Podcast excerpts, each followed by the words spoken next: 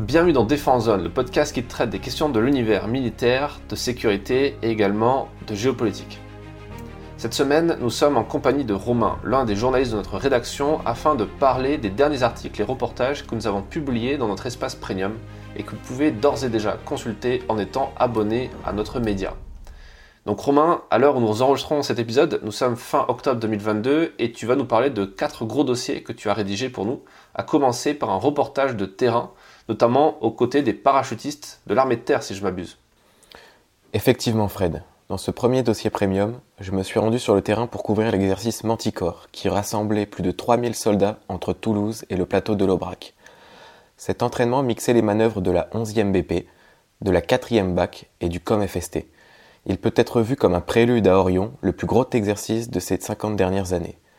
C'est prévu pour l'année prochaine, entre février et mars. L'idée principale de Manticore, c'était de travailler la profondeur du champ de bataille, d'où l'implication de la brigade para sur laquelle je me suis concentré pendant ces quelques jours de reportage.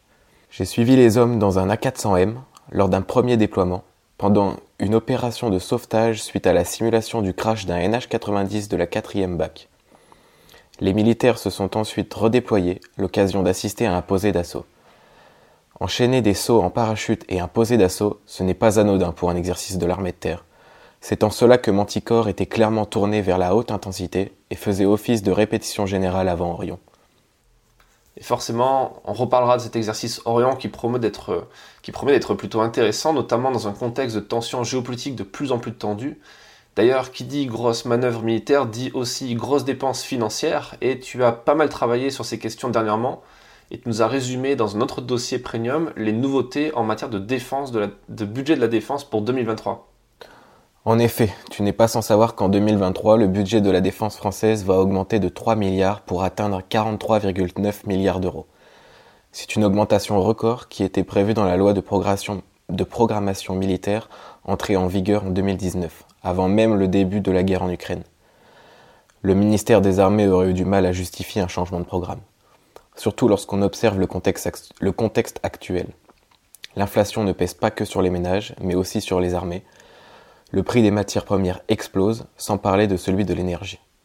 Dans ce deuxième dossier réservé aux abonnés, j'ai fait le tour des rapports de l'Assemblée nationale, du ministère des Armées et de la BITD, la base industrielle et technologique de défense, pour comprendre quelles sont les craintes des acteurs et les enjeux actuels. Le président de la République veut mettre en place ce qu'il appelle une économie de guerre. Ça ne veut pas être une masse affaire.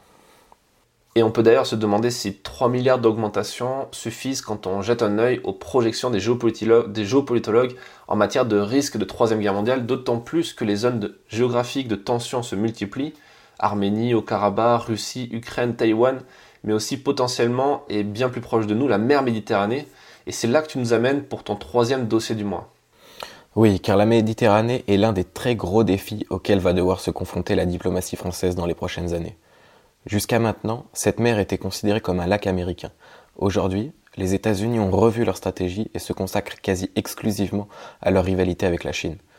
Ce basculement de la place de la Méditerranée dans la géopolitique internationale ouvre la voie à de nombreuses opportunités pour les pays qui l'entourent.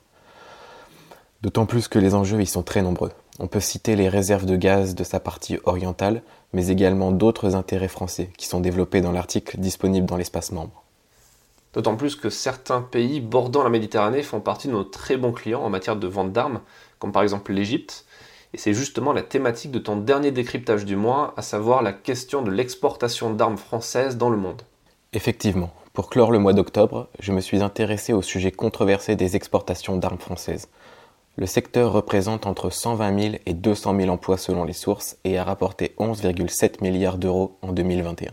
Mais il n'y a pas que les chiffres qui rendent ce commerce hautement stratégique. Ce dernier est entièrement dépendant des liens unissant la France aux pays qu'elle considère comme ses partenaires. On imagine donc facilement à quel point les exportations de matériel sensible sont révélatrices de la stratégie française à l'international.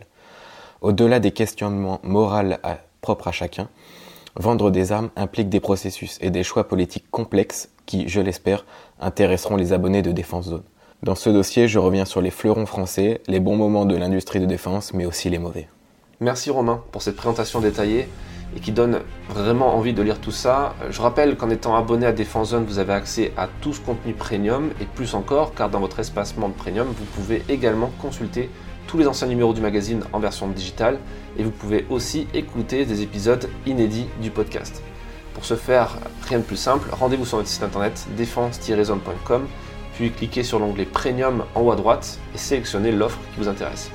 Si vous êtes plus papier que numérique, vous avez également la possibilité de recevoir notre magazine trimestriel directement dans votre boîte aux lettres. Rendez-vous donc sur notre site internet pour retrouver toutes les infos et à très vite pour un prochain épisode du podcast. A bientôt Romain. À bientôt.